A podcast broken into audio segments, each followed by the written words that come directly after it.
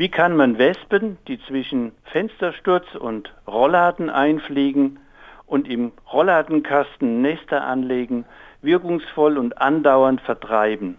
Tausend Antworten.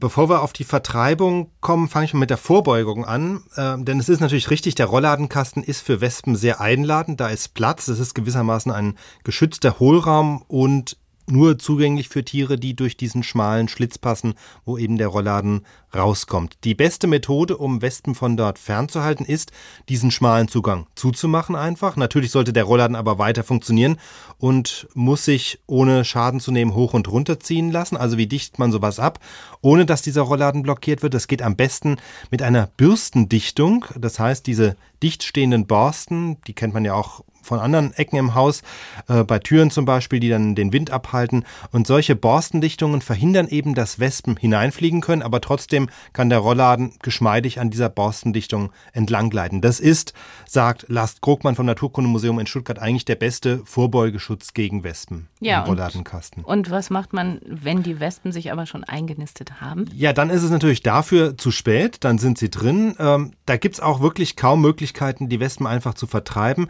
Trotzdem Trotzdem muss man erstmal sagen, es besteht kein Grund zur Panik und zwar aus mehreren Gründen. Wespennester sind grundsätzlich mal einjährig. Das heißt, selbst wenn die Wespen es sich dieses Jahr im Rollladenkasten gemütlich gemacht haben, bedeutet das eben nicht, dass sie sich dort jetzt immer mehr vermehren und die Probleme mit den Jahren immer größer werden, sondern vermutlich sind sie nächstes Jahr wieder weg, weil alte Nester in der Regel nicht wieder besiedelt werden. Zweitens bedeuten Wespen im Rollladenkasten auch nicht unbedingt eine Gefahr. Man muss sich klar machen, es gibt acht Faltenwespenarten und nur zwei davon sind wirklich lästig, in dem Sinn, dass die auf die Cola, auf den Wein oder auf den Zwetschgenkuchen fliegen. Das sind nämlich zum einen die sogenannte gemeine Wespe, mhm. Vespula vulgaris und die deutsche Wespe, Vespula germanica. Das heißt, bevor man aktiv wird und da überhaupt irgendwas macht, kann man ja mal gucken, ob die Wespen selbst wenn da welche im Kasten sind, ob die einen vielleicht doch in Ruhe lassen, machen nämlich die meisten. Was man nicht tun sollte, ist zu versuchen, das Nest zu zerstören, ob jetzt mit einem Wasserschlauch oder mit irgendwelchen Gerätschaften, denn dann muss man wirklich damit rechnen, dass die Wespen sich verteidigen und dann kann es eben doch gefährlich werden.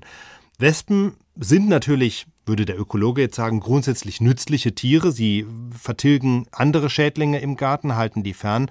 Richtig ist es aber natürlich auch, das beruhigt nicht alle. Ja, Wespenstiche sind nicht harmlos. Viele Menschen reagieren hochallergisch darauf. Und wenn man vielleicht auch kleine Kinder hat, möchte man da lieber auf Nummer sicher gehen. Und da ähm, empfiehlt sich meist ein Anruf bei der Stadt in Baden-Württemberg gibt es ein eigenes ehrenamtliches Netzwerk von Hornissen und Wespenfachleuten. Die Hornisse ist auch eine Wespenart, nur das am Rande. Und diese Fachleute haben wiederum Kontakt mit den Kommunen, sind also mit den Städten und Stadtwerken vernetzt und stehen zur Beratung zur Verfügung. Also wenn was im Garten ist, einfach bei der Stadt anrufen, die helfen dann oft weiter. Und auch der Naturschutzbund, der NABU, hat eigene Experten, die man da zu Rate ziehen kann. Das gilt dann auch in Rheinland-Pfalz. SWR Wissen. Tausend Antworten.